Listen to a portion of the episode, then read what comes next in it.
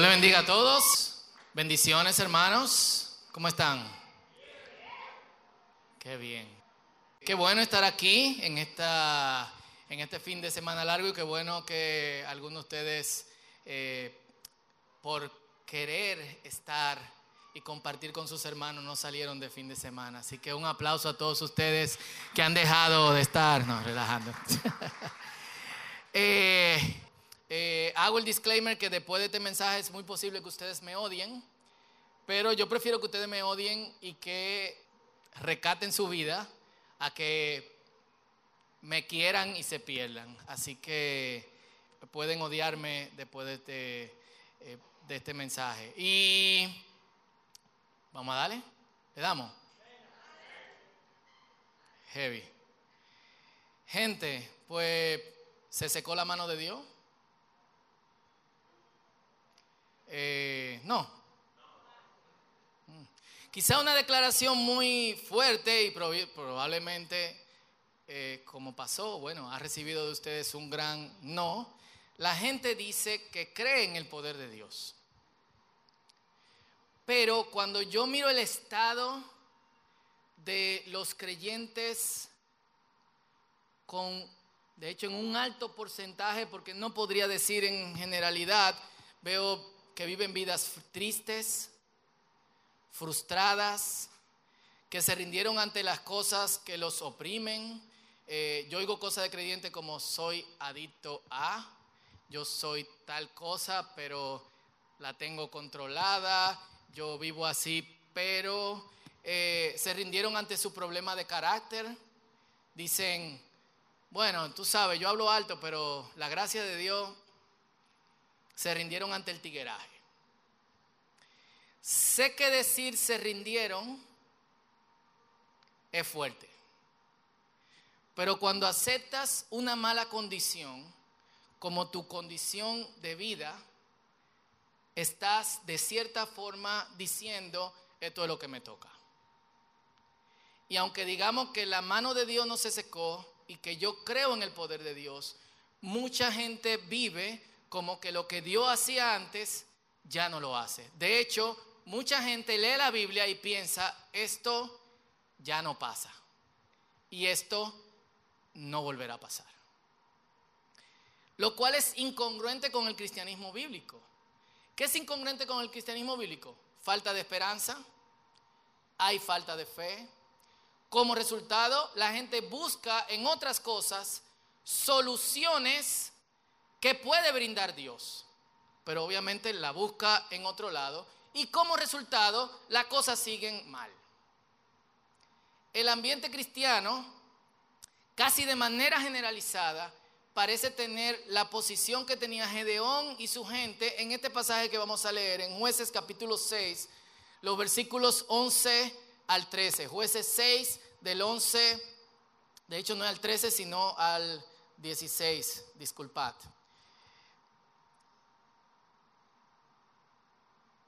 Y dice así, en el nombre del Padre, del Hijo y del Espíritu Santo.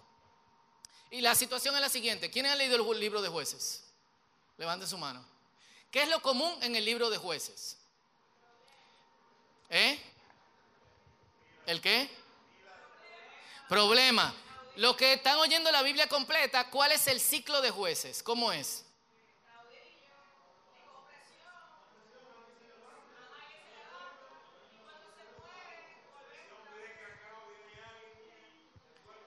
Está bien, le ayudo. Le servimos a Dios porque alguien se levantó. Cuando esa gente se muere, ya no le sirven a Dios. Hay opresión. La gente pide cacao, aparece un tipo que, que lidera a todo el mundo hacia Dios. Se convierte a Dios, vive para Dios, se muere ese tipo y vuelve otra vez la gente a hacer lo que no le agrada a Dios. Como resultado, opresión.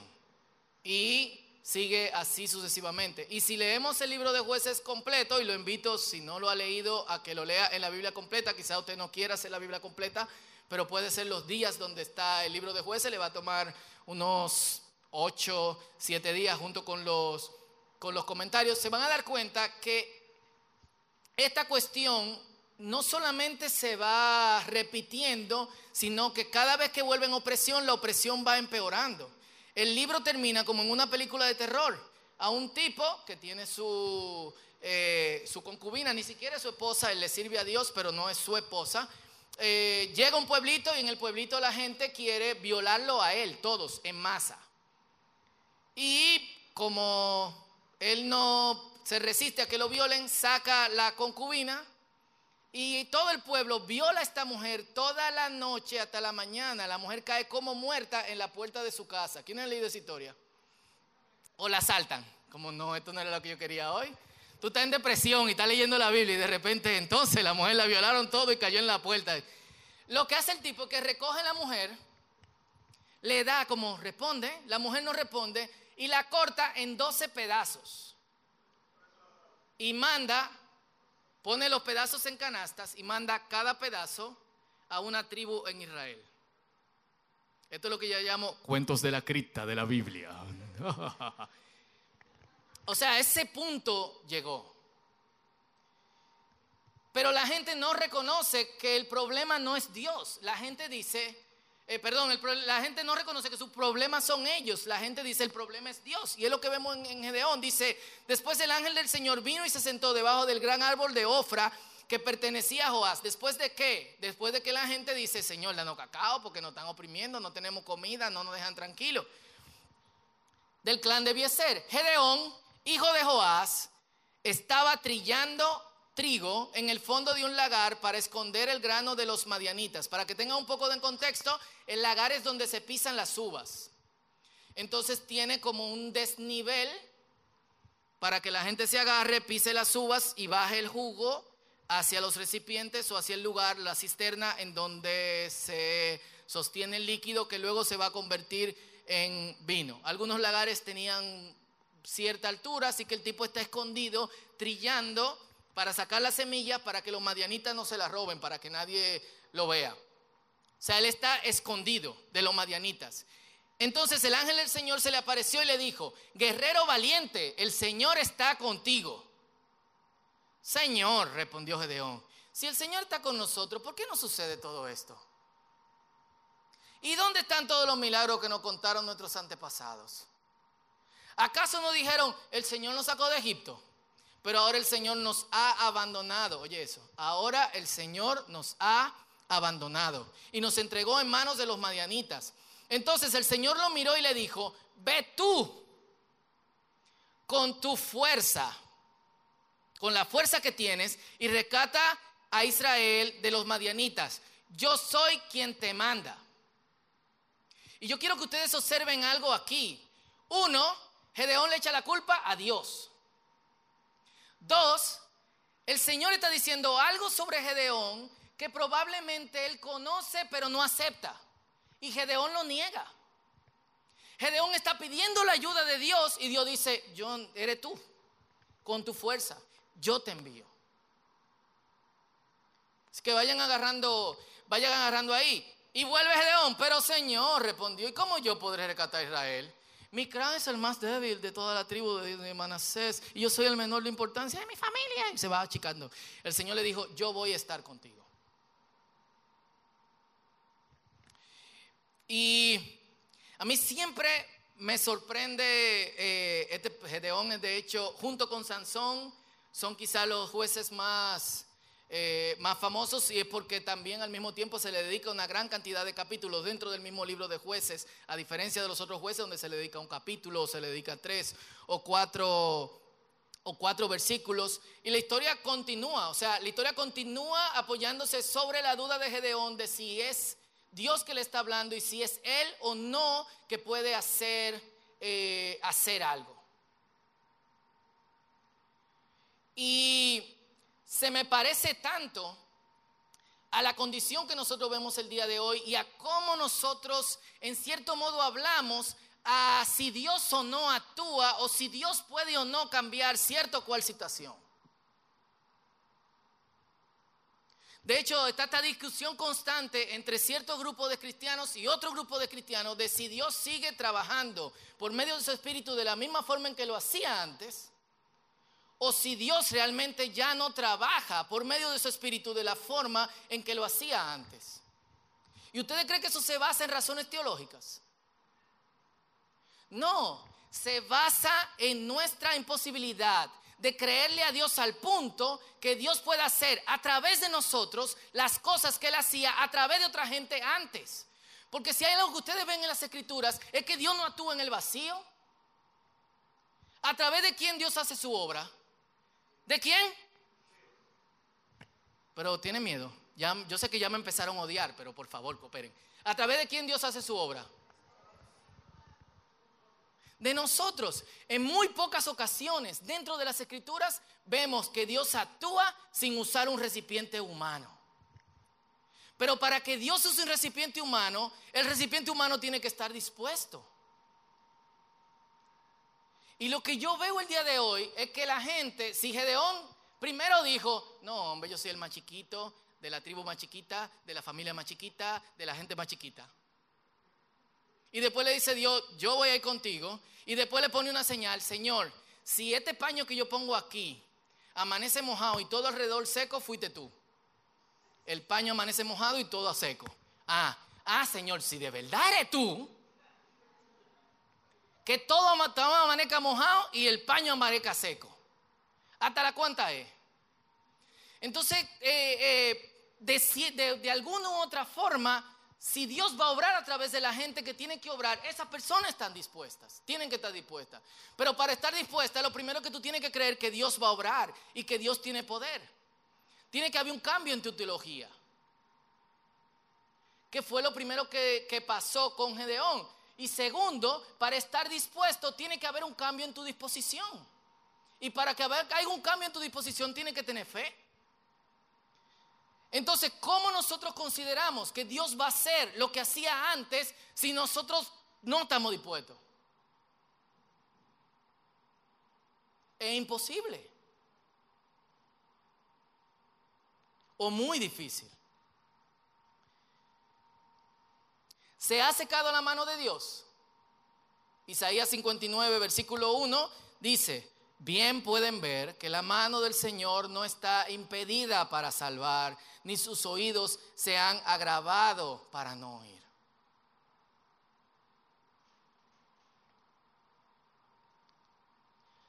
¿Cuál es el problema entonces? Yo creo que todos nosotros sabemos el diagnóstico. Y también en cierto modo la solución. Este no es el primer mensaje que ustedes escuchan de esto. De hecho, yo he escuchado mensajes mucho más duros de como quizá yo pueda hablarle hoy y la gente sale como, ay, santo. estuvo buenísimo el mensaje, nos dieron a todo por el pelado. Pero no pasa nada.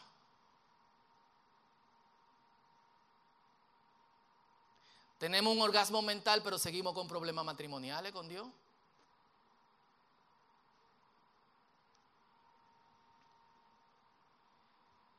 ¿Te gustó el mensaje? Alábalo ahora. Sí, me encantó, nos dieron durísimo. Pero esto no requiere que te guste o no, esto requiere acción. No requiere que tú tengas empatía conmigo, requiere que tú digas, wow, Dios puede obrar a través de mí, Dios puede sacarme de mi tristeza, Dios puede sacarme de la olla, Dios puede sacarme de la depresión, Dios puede sanarme. Eso es lo que se requiere hoy.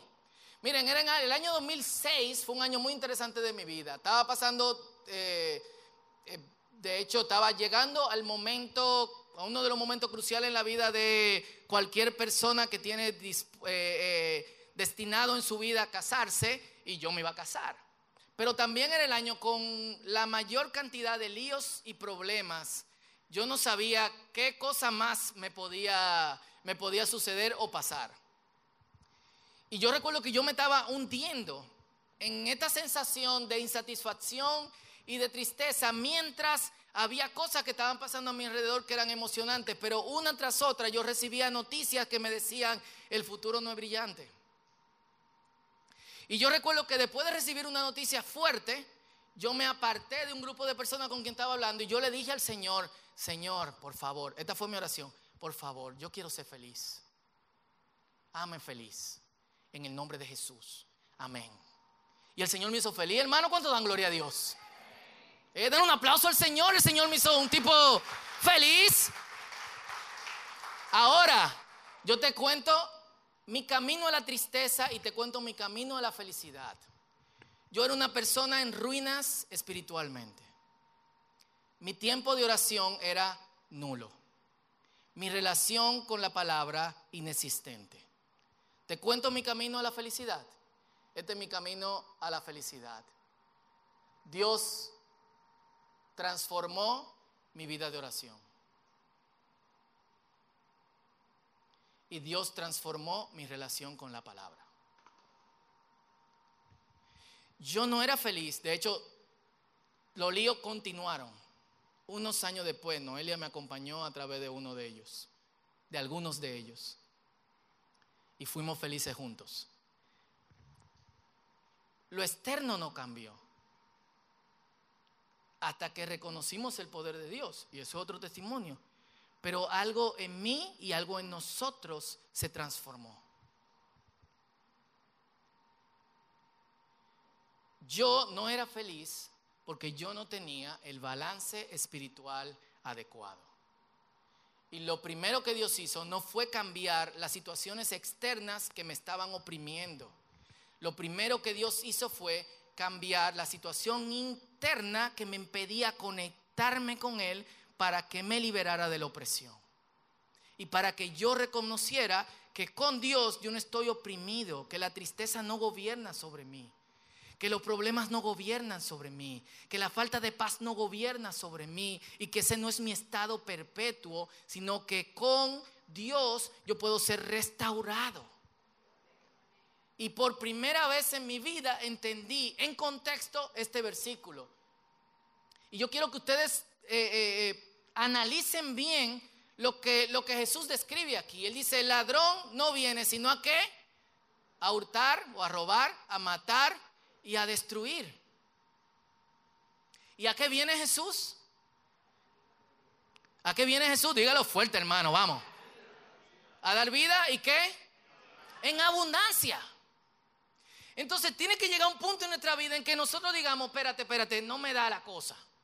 Yo no tengo vida abundante. Mi vida es pobre y estoy sobreviviendo más que viviendo. Pero Jesús me llamó a tener vida abundante. Entonces, hay algo que no está cuadrando aquí. Y en este punto en que yo tengo que decir, voy a responder como Gedeón, Dios me abandonó, Dios me dejó, yo soy chiquito, yo no puedo más, aquí estoy escondido, esta es nuestra situación. O yo voy a abrazar la vida abundante que el Señor promete y da. Esa es la decisión que yo tengo que, que tomar. Y Jesús dice algo más, yo soy el buen pastor. Y el buen pastor llega al punto de qué? De dar la vida por sus ovejas. Y nosotros tenemos que reconocer que estamos en, y como lo decía Cristian hace, hace par de semanas, como mencionaba Caleb la semana pasada, estamos en una lucha, hermanos. Y de un lado tenemos un tipo que casi no se menciona, que se llama el diablo, Satanás. Dígalo conmigo, Satanás. Dígalo. No le gusta mencionarlo a la gente, que no menciona al diablo que viene. Dígalo duro. Diga, Satanás existe. Dígalo. Amén. Y de un lado, ¿qué él quiere? Robarte lo que el Señor ha puesto en ti. Quiere sacar la vida que el Señor te ha dado. Pero no solamente eso, Él no solamente quiere dejarte en un estado de supervivencia, Él quiere matarte. Pero Él no solamente quiere matarte. Ustedes han visto esa película en donde la gente te matan y después sacan una cosa de, fuego. Quiere destruirte. Su cuestión es despiadada y tú estás en medio de eso, te está alando. Pero por otro lado, ¿qué tú tienes? El buen pastor. ¿Y qué viene el buen pastor? A darte vida. Y vida en abundancia. Y miren qué apres todo esto, que Jesús no dice eh, eh, que te pone lo que tú no tienes, porque hay cosas que nosotros tenemos que no reconocemos. Gedeón tenía fuerza que él no estaba reconociendo. Y ni siquiera Dios diciéndole que tiene fuerza, Gedeón lo reconocía. Y muchas veces Dios nos dice, tú vas a salir de ahí. Tú dices, ay, no, no, no. Estos son problemas naturales del ser humano, de la vida. Y ya. Esto es. Eso no es, hermano. No es. No es. Entonces, tienes que tomar la decisión de seguir en los brazos de Satanás hasta que te destruya o de resistirlo hasta que huya. Lo repito, tienes que tomar la decisión de seguir en los brazos de Satanás hasta que te destruya, porque no solamente te roba, te violenta, te mata y te destruye. O entregarte o resistirlo hasta que huya. ¿Qué es lo que dice la Biblia? Resistan al diablo y ¿qué dice? Y él va a oír de ustedes. Yo no entiendo cuál es el miedo al diablo. El diablo debe tener miedo a nosotros si actuamos en el poder del Señor. Yo siempre recuerdo, teníamos este, este retiro de, de, la Red del Camino en un centro de retiro católico y cada habitación tenía estos cuadros de la Virgen, de San Pedro, de San Mateo, del otro. Y nos decían, sabemos que ustedes son evangélicos, pero por favor respeten las habitaciones y dejen esos cuadros ahí. Y nosotros del círculo, algunos estábamos voluntariando y ayudábamos a los hermanos a, llegar a sus habitaciones. Y llegó esta hermanita pentecostal y que había estado ahí anteriormente. Y yo la voy acompañando al cuarto y me dice, ay Dios hermano, yo estoy desde ahora estoy arrepentiendo, tengo miedo de estas habitaciones porque esos cuadros, esos demonios, eso no sé cuánto, eso Y yo recuerdo como que yo, yo tengo un carácter jodón cuando estoy cansado, estaba cansado y algo me estaba subiendo así. Y yo me paré y le dije, mira hermana, ¿de quién usted hija? De Dios. Entonces, usted no tiene que tener el miedo al diablo, el diablo tiene que tener el miedo a usted. Hermano dijo amén, habló en lengua, gloria a Dios. Entró a su habitación, todo lo demás. Y nuestro problema es que queremos que nuestras heridas, uno cuestiones abiertas grandísimas que, que tenemos, iba a decir que tengamos, Señor me liberó de ese lenguaje, tengamos un negocio con una curita. Queremos reparar fracturas con vendas. Y las heridas grandes requieren soluciones profesionales, igual que las fracturas. Yo recuerdo visitando un proyecto de traducción por primera vez y uno de los traductores se ausentó. Y tengo en una comunidad maya en el sur de México. Y se ausentó porque su esposa se puso mal y necesitaban operarla. Y yo pregunté qué pasó y me cuentan la historia completa. Todavía en esa comunidad de Maya los cristianos y los no cristianos usan doctores naturalistas. Y hay gente experta en diferentes cosas, incluyendo alguien llamado el huesero. Ustedes se imaginan lo que hace el huesero, ¿verdad? La señora se cayó y se fracturó el fémur y la llevaron al huesero. No, no, no, al huesero. El resultado, y yo llegué a ver la radiografía, el hueso nunca pegó, sino que pegó así. Pero no solamente le trajo problemas del fémur, sino que también le trajo problemas de espalda. Al punto que se estaba encorvando, doblando y no podía caminar bien. Ellos llevaron al huesero su oración de 10 minutos cuando tenían que llevarlo a un ortopeda. Finalmente hay que abrir y operar. 15 minutos de oración diaria no te van a sacar del vacío, de la tristeza y de los problemas que tú tienes. Lo siento. Orando mientras tú manejas hacia el trabajo no es intimidad con Dios. Es una solución temporal. Y cada vez que yo oigo eso, me alarmo. No, yo la cosa que yo hago es que yo oro mientras voy camino al trabajo. Está bien eso, pero ¿y tu tiempo de intimidad? Se necesitan cambios drásticos. Necesitas una vida de oración.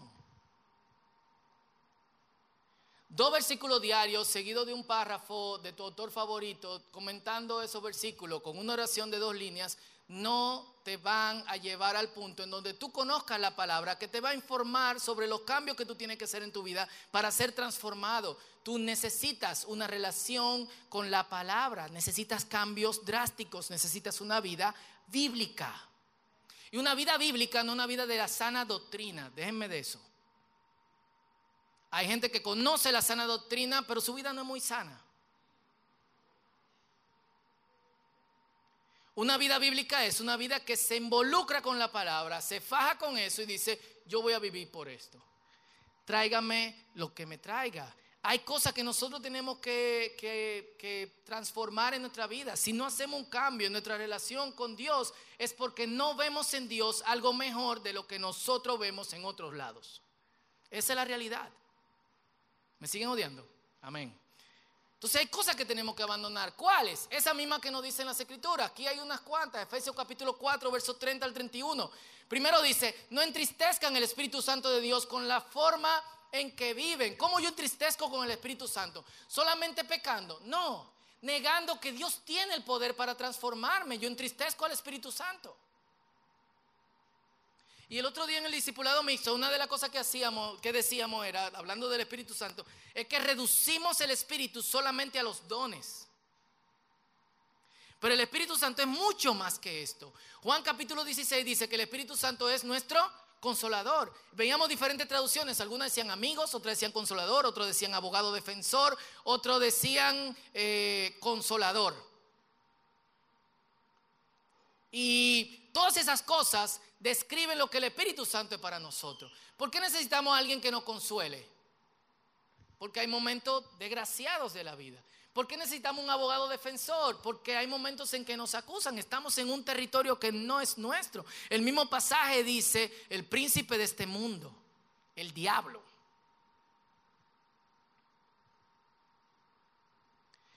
Y nos llamaba la atención que, o llamaba la atención a que solamente nos enfocamos en los dones que el Espíritu nos puede dar, pero no cómo el Espíritu nos asiste para vivir. Y cómo nosotros no usamos el Espíritu Santo como consolador, como abogado defensor, como acompañante y como amigo no lo entristezca. Recuerdan que Él los identificó como suyos y así les ha garantizado que serán salvos el día de la, redención. Y salvos, me gustaría que nos enfoquemos, no sé si esto funciona, en esa palabrita aquí que dice salvos. Cuando la Biblia habla de salvación, no solamente la habla en el sentido de salvación espiritual, sino que habla de preservación de nuestra estabilidad íntegra. Todo nuestro ser. Y luego dice, líbrense de toda, ¿qué dice? Furia, enojo, palabras ásperas hay, calumnias y toda clase de mala conducta. Lo repito, líbrense de toda amargura, furia, enojo, palabras ásperas, calumnias y toda clase de mala conducta. ¿Por qué nos amargamos? Porque la vida no es como planeamos. ¿Por qué nos enojamos? Porque la gente no hace lo que decimos o las cosas no funcionan como queremos. Lo que nos lleva a qué? A la furia. ¿Por qué hablamos con palabras ásperas? Porque no creemos que palabras suaves pueden hacer que la gente haga lo que nosotros queremos que ellos hagan. Usted tiene ese jefe, ¿verdad? Que habla con palabras ásperas. O quizá usted es ese jefe. Que dice, ¡Ah, qué lo que estás haciendo ahí! Pero usted no es cristiano. Es que si uno le habla así, no hace nada.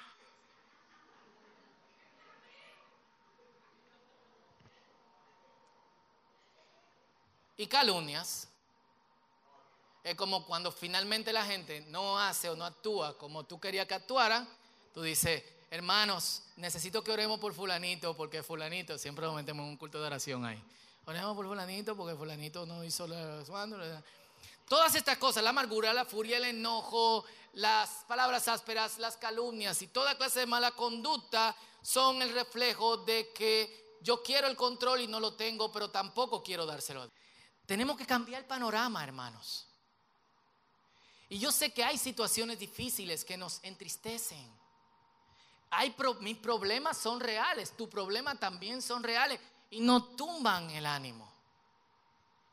Las enfermedades son cada vez peores. Acabamos de salir de un tiempo todo trancado por un bicho mucho más chiquito de lo que podemos ver. Todo esto es real.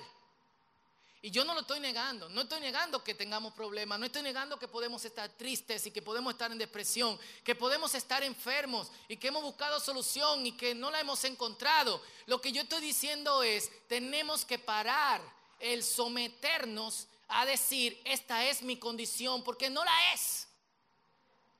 Y esa es la buena noticia. No es nuestra condición. Mi condición no es estar triste. Mi condición no es estar enfermo. Mi condición no es estar desmotivado. Y mi condición no es rendirme ante los problemas. Mi condición es, ahora soy más que vencedor en Cristo Jesús. Pero ese más que vencedor necesita un paso de mi parte. Vida de oración transformada y vida de palabra transformada. Porque si bien Dios hace algo en nosotros, y este versículo algunos lo repiten, vamos a vivirlo, la bendición del Señor es un tesoro, dice, nunca viene acompañada de qué?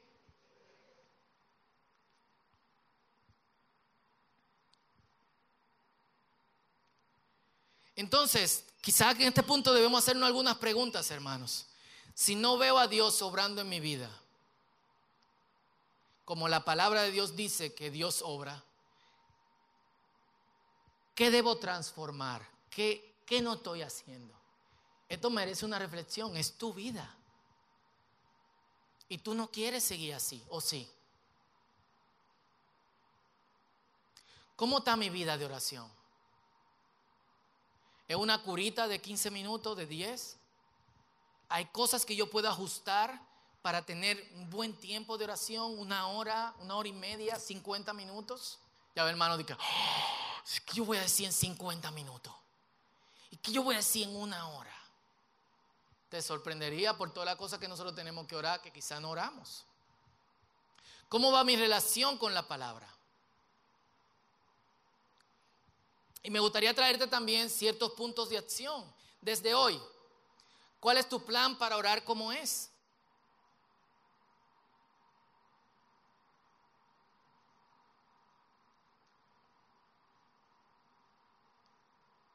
Desde hoy, ¿cuál es tu acción contra la amargura?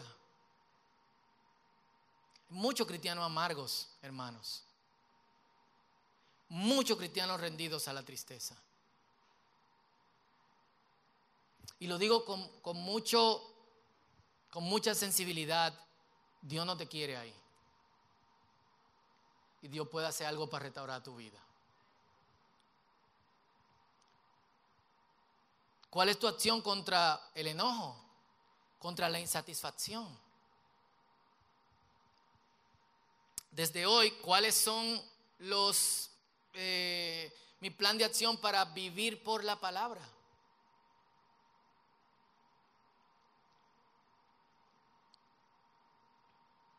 ¿Qué puedo hacer para no estar en dos lugares al mismo tiempo? que es algo que yo creo que parte de lo que nos, nos corroe, que a veces no estamos presentes y estamos pensando en mañana, en ahorita o en el problema, cuando Jesús nos dice, cada día trae su afán. Y Dios tiene cuidado de ti. Mira las aves del cielo, mira los lirios del, eh, del campo. Si tú no estás en el campo, estás en el desierto, en la duna de Banía, agarra tu celular y aves del cielo y ubícala. Los lirios, lirios del campo, como lucen. No le des a, a tu, tu cabeza una situación cuando estás en medio de otra situación, pero sobre todo, reconoce lo que tú eres en Dios.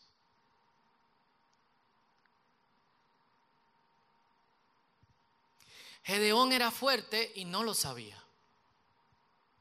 Pero lo peor no solamente era que él no lo sabía, sino que cuando Dios le dijo, tú eres fuerte y tú eres valiente, ¿qué él dijo? Yo. Entonces, lo primero, el punto de partida es reconocer quién yo soy en Dios. Y qué Dios está haciendo y qué Dios está, trabajando en mí. Porque esa es la imagen que yo voy a proyectar. Y ese es también el punto de partida para dejarnos para dejar al resistir continuamente al diablo y que nos suelte. Eso es. Y a partir de ahí, cómo actúa una persona que tiene la imagen de Dios. Vamos a meditar en eso. Pónganse de pie, hermanos.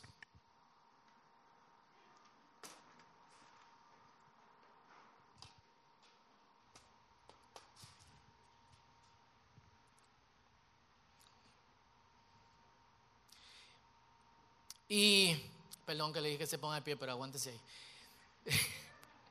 No, me pasa que me recordé una cosa de la palabra. Siempre me ha llamado la atención el pasaje de Elías, cuando tiene su momento, el momento de victoria en su vida. Ve a Dios como quizá ninguno de nosotros lo hemos visto nunca. Vence a los profetas de Baal, pero se sumerge en tristeza profunda y se va a una cueva y se tira ahí. ¿Y tú sabes cuál es la oración? En vez de decir, gracias Señor por lo que has hecho. Gracias Señor porque el pueblo está empezando a reconocerte. Gracias Señor porque nos ha dado la victoria. Él dice, Señor, mátame. Yo soy digno. Llévame. Y dice que el Señor le habló y le dijo, Elías, ¿qué haces aquí?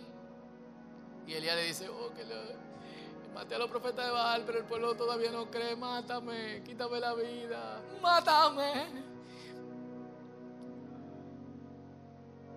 Y en cierto modo el Señor le hace entender, yo vengo, vengo a visitarte.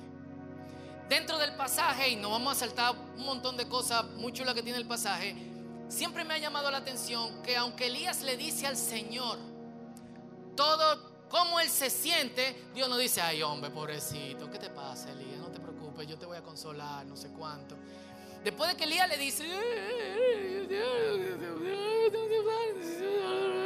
Dios le dice, ah, ok, levántate, ve a tal sitio, un Eliseo, unge al otro, a esto y a lo otro, y se fue. Y la actitud de Elías cambió. Y mi pregunta más grande es, ¿por qué Dios no consoló a Elías?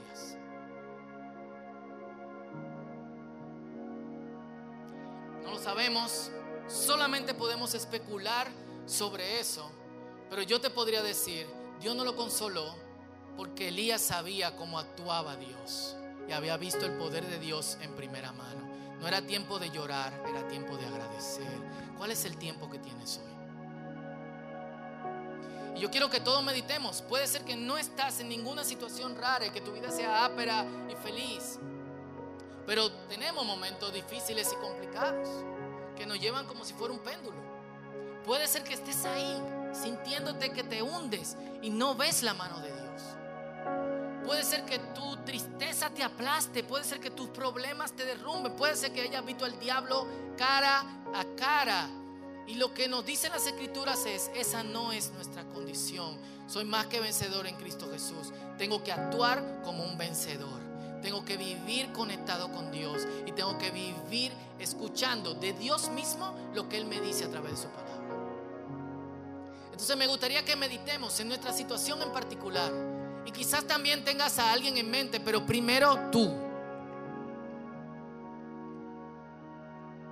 Y meditemos cuáles son los cambios que tengo que hacer hoy para abrazar esta vida abundante. ¿Qué tengo que seguir haciendo para seguir viviendo vida abundante en el Señor? Y una tercera oración que vamos a hacer luego de que oremos por esas cosas es, vamos a cambiar la fraseología de derrota en la que muchos viven. No porque Dios es toda motivación y la vida es feliz, sino porque le creemos a Dios. Amén. Así que primero vamos a meditar en esto, hacia mí. ¿Qué tengo que hacer para abrazar la vida abundante de Jesús? ¿Qué patrones tengo que cambiar? ¿Qué cosas debo asumir? Este es tu tiempo con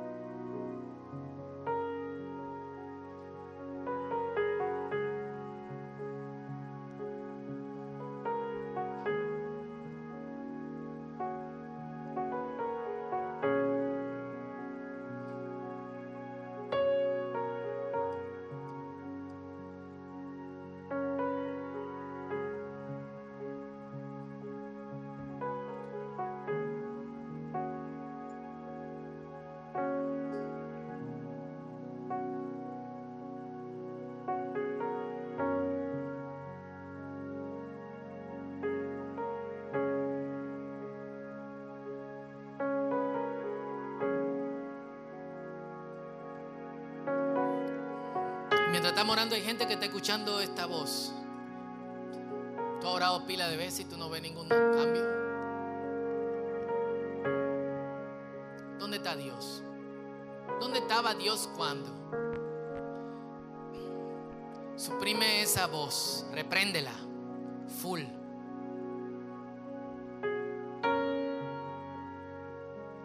Y escucha la voz que dice, yo vine para darte vida en abundancia. Tú eres mi hijo, tú eres mi hija. Yo estoy contigo. Yo estoy contigo. Pero no me vas a ver si no estás en mí. Escucha esa voz, la voz de Dios. Yo te amo. Eres alguien amada, amado por Dios. Eres más que vencedor. Eres más que vencedora en Cristo Jesús. Eso en mente, ¿cuál es el programa que voy a vivir? ¿Qué cosas tengo que cambiar hoy para esto? Y algunas quizás son drásticas y difíciles, pero tenemos la ayuda del Espíritu Santo. ¿Cuántos dicen amén? Así que en tu mente empieza a contar tus tiempos y a decir, esto es lo que voy a hacer. Quizás levántate más temprano. Quizás simplemente suprimir cosas que no ocupan nada en tu vida. Cosas que pueden transformarla y potencializarla. Para la gloria de Dios, no para metas vacías y carentes de sentido del reino, sino para su gloria, para su voluntad y para el propósito del reino. Este es tu tiempo con Dios.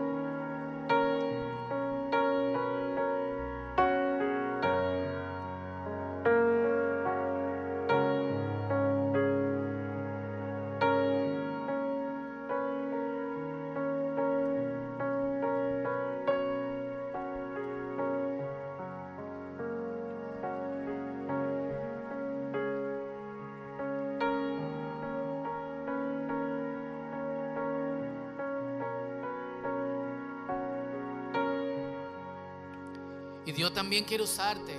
Dios no, no, actúa en el vacío, sino a través de su gente, de su pueblo, de su iglesia.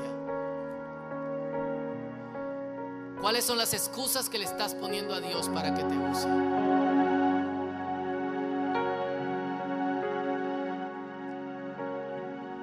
¿Qué es lo que te dices a ti mismo? O a ti misma. Empieza a soltar toda esa cosa y dile al Señor en este momento, aquí estoy Señor, úsame. Haz a través de mí lo que tienes que hacer. Yo lo voy a hacer. Yo lo voy a hacer. Este es tu tiempo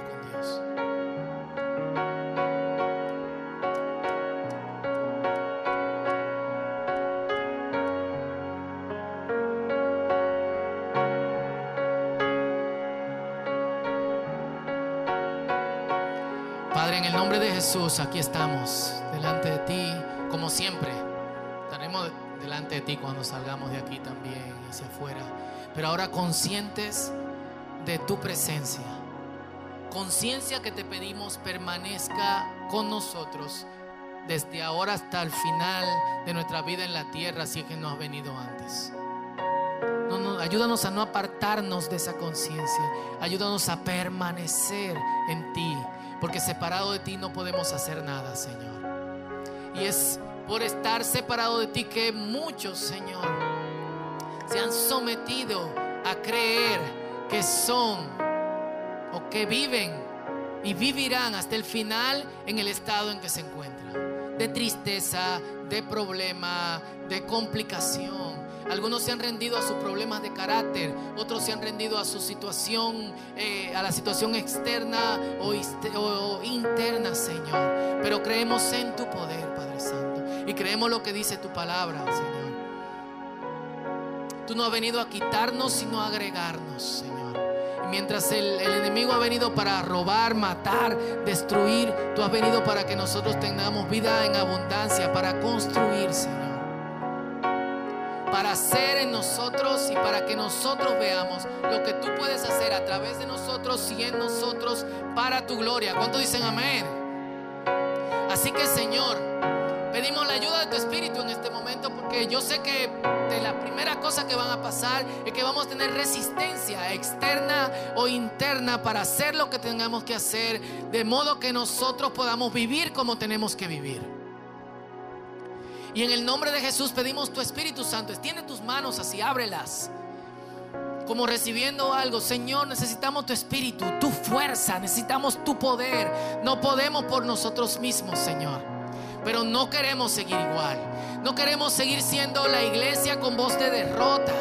No queremos seguir siendo la iglesia con, con, con voz de Dios no transforma. No queremos seguir rindiéndonos ante nuestras situaciones, sino que queremos rendirnos delante de ti. ¿Cuántos dicen amén?